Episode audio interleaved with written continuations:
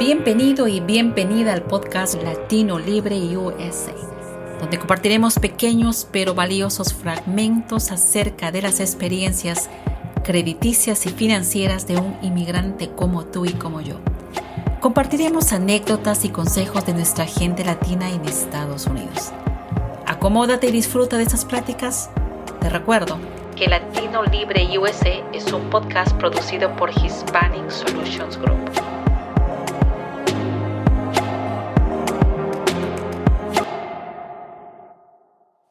Latinos Libre en USA o Latino Libre USA, el podcast que permite compartir migrantes como tú y como yo de cómo fue su experiencia en los Estados Unidos, cómo están enfrentando las finanzas y el crédito, en qué momento aprendieron y qué consejos podemos recibir de gente como tú y como yo para que nuestra vida en los Estados Unidos sea mucho mejor. El día de hoy tengo a Miguel Gutiérrez. Miguel es muy joven, uno de los invitados más jóvenes que tenemos en nuestro podcast y vamos a ir por partes. Miguel, cuéntanos tu historia. Tú tienes apenas 27 años y digo apenas porque definitivamente nuestros otros invitados tienen mayor edad. Cuéntanos tu historia. ¿Cómo tú eres un inmigrante o naciste en los Estados Unidos? No, soy, soy inmigrante, nací, nací en México, Michoacán, México, y inmigré a los Estados Unidos, aquí a San Paulo, Minnesota, cuando tenía nueve años, en el, dos, en el otoño de 2003. Wow, o sea, técnicamente llegaste muy pequeño y, y me imagino la experiencia de, del idioma, la experiencia de la cultura, fue, ¿cómo fue tu experiencia? ¿Cómo tú recuerdas esos, esos años? Bueno, el, el primer año sí se me hizo muy complicado la experiencia, particularmente con, con la escuela, porque sí, en México ya, bueno, ya, ya tenía una, una comunidad de amigos con los que siempre hablaba al ir a la escuela, entonces se me hizo muy complicado hacer, nuevos, hacer nuevos amigos en, en la escuela, mayor, particularmente por, por, por el idioma, ¿verdad? No, no, no, no sabía nada de inglés, pero gracias a Dios, la escuela a la, que, a la que fui se llamaba Academia Sir Chávez, entonces había muchos, muchos latinos en esa escuela y muchos de ellos me ayudaron a, a, a sentirme más cómodo ese, ese, primer año dentro de la escuela y me ayudaron mucho a aprender inglés.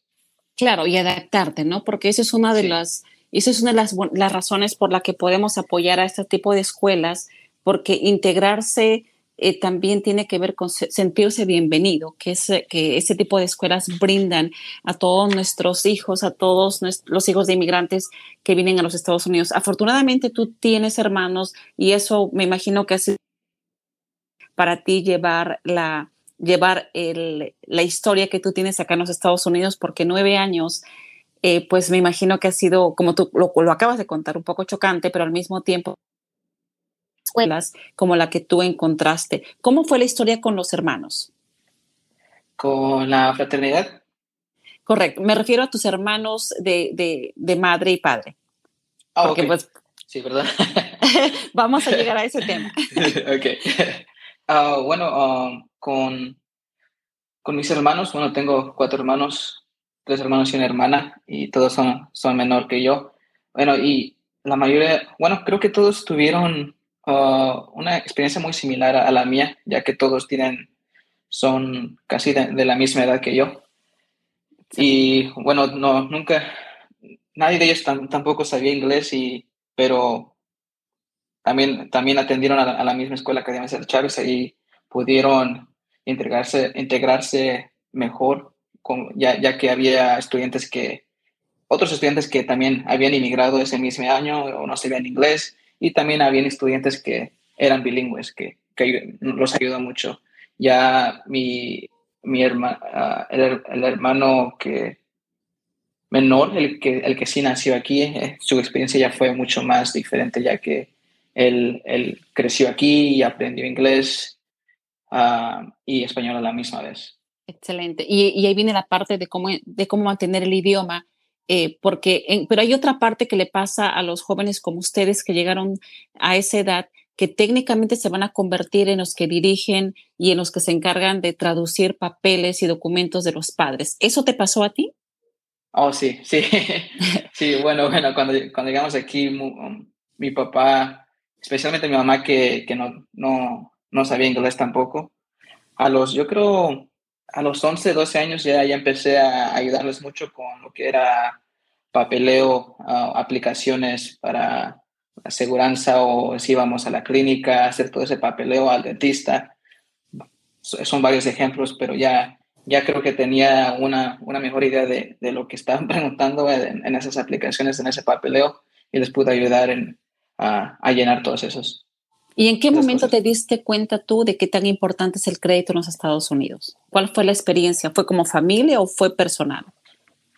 Uh, honestamente fue, fue por, la, por mi organización de Sigma Land Beta, que es una fraternidad a la que me uní, me, me unía durante mi, mi, tiempo en la Universidad de Minnesota. Y realmente teníamos un, teníamos hermanos que ya habían, ya se habían graduado de la universidad, ya, ya estaban trabajando. Y lo que ellos hacían una vez, una vez al año es daban capacitación a todos los, a todos los hermanos que todavía estaban atendiendo la universidad. Wow. Y nos daban capacitación de, a veces de, de finanzas, de crédito. Y hubo una, una, capacitación que nos dieron acerca de finanzas, de, de finanzas personales. Ok. Y ahí hablaron de crédito, hablaron de uh, 401k, de Roth IRA, de cómo ahorrar para, para retirarse o cómo invertir en la bolsa de valores. Y creo que en ese entonces tenía yo creo unos 20, 20 años. Okay. Y, y luego, luego me, me, me, interesó lo de lo que estaban hablando. Y después de esa capacitación, me, yo personalmente me, me, me fui a la internet, a, a, Reddit, a buscar artículos, a, YouTube, a aprender más de, de, de, crédito, de cómo invertir en bolsa de valores, valores, de real estate. Y desde ese entonces me gusta mucho aprender de todo esto.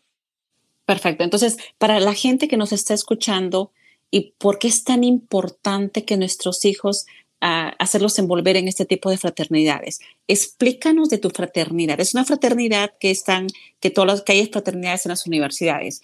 En el caso tuyo, explícanos de esta, de esta fraternidad en particular porque es muy especial, porque involucra e invita a jóvenes de diferentes razas. Cuéntanos qué fraternidad es y dónde lo encuentran en los Estados Unidos. Sí, por supuesto. Uh, la fraternidad a la que yo me uní se llama Sigma Lambda Beta y es una fraternidad históricamente para latinos, particularmente para mexicanos, wow. que fue fundada en Iowa en 1986. Y okay. uh, a través de los años se, se ha vuelto una, una fraternidad que, que, es para, todo, para todos latinos, de, de cualquier país, de, de, cualquier cultura. Y uh, lo, lo, que me, lo que me encanta de esta fraternidad es que, especialmente de, de, de, la fraternidad aquí en la Universidad de Minnesota, es que no solo son latinos, tenemos hermanos del Medio Oriente, de Asia, y mi, o, o, estudiantes internacionales que, que se han unido a la fraternidad y nos han dado muchas diferentes perspectivas de las que no tendré idea si no me hubiera unido a la fraternidad. Todos compartimos muchas ideas que, que nos ayudan a, a crecer personalmente y, wow. y, y, todos nos ayudamos entre, entre, nos, entre nosotros sí. mismos.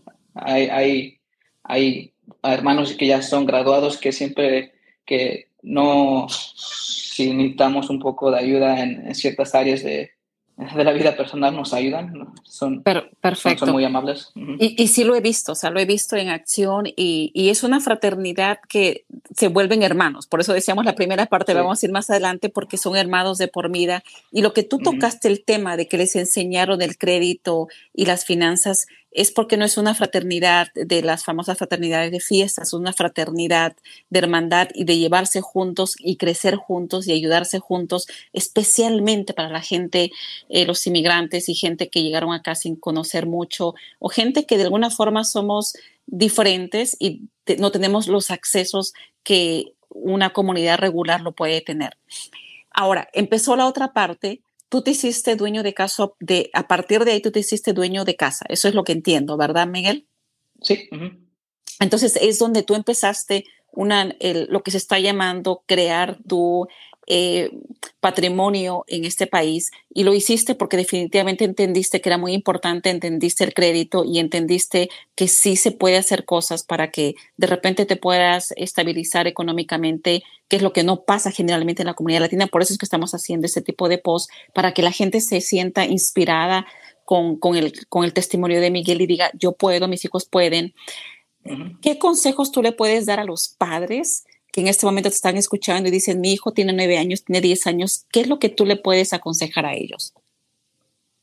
Yo lo que aconsejo es darles esa, esa exposure a lo que es crédito. Puede ser muy, muy básica, pero, pero sí, eh, creo que es muy importante empezar a hablar a, los hijos de una, en una edad cuando estén uh, pues niños para que em, empiecen a, entender la, importancia de lo que es el crédito ya cuando tengan unos 18, 20 años, porque yo si no, si no me había dado cuenta de la importancia de, del crédito, creo que los préstamos que, que, yo conseguí para mi casa o para mi auto tuvieran un interés muy, mucho más grande de lo que ahorita tengo.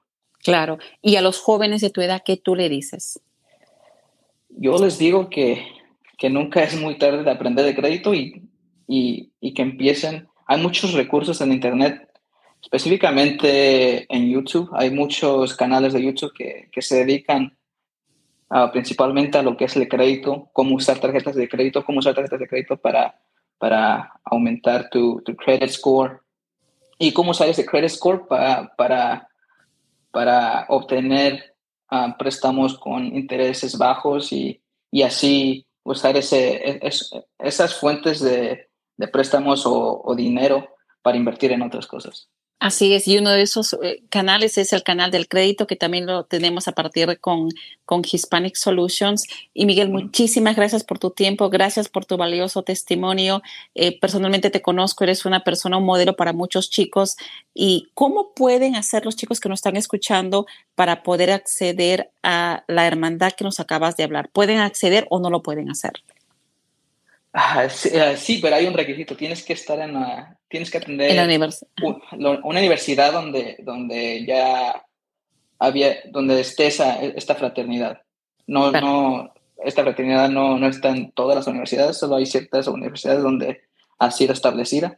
Pero como la Universidad de Minnesota Twin Cities, también tenemos capítulos, ah, lo que llamamos chapters, eh, que están a través de todos los Estados Unidos. Entonces tenemos chapters en Texas, en, en Illinois, en todos los estados de, de, los, Estados, Unidos. Perfecto. Vamos a ver y vamos a tratar de conversar con uno de los líderes y ver qué se puede hacer para que los jóvenes que nos están escuchando de repente puedan eh, ser hermanos y aprender todo lo que tú has aprendido. Gracias por tu testimonio otra vez. Gracias. Eh, ¿Hay algo más que quieras agregar, Miguel? Ah, no, no tengo nada en mente ahorita.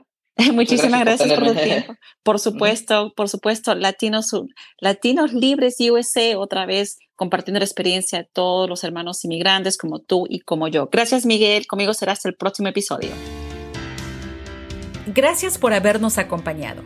Síguenos en todas nuestras redes sociales. No te olvides de suscribirte a este podcast y activar tus notificaciones para que te enteres de cuando subamos un episodio nuevo y aprendamos juntos sobre la vida crediticia de un inmigrante como tú y como yo. Hasta la próxima.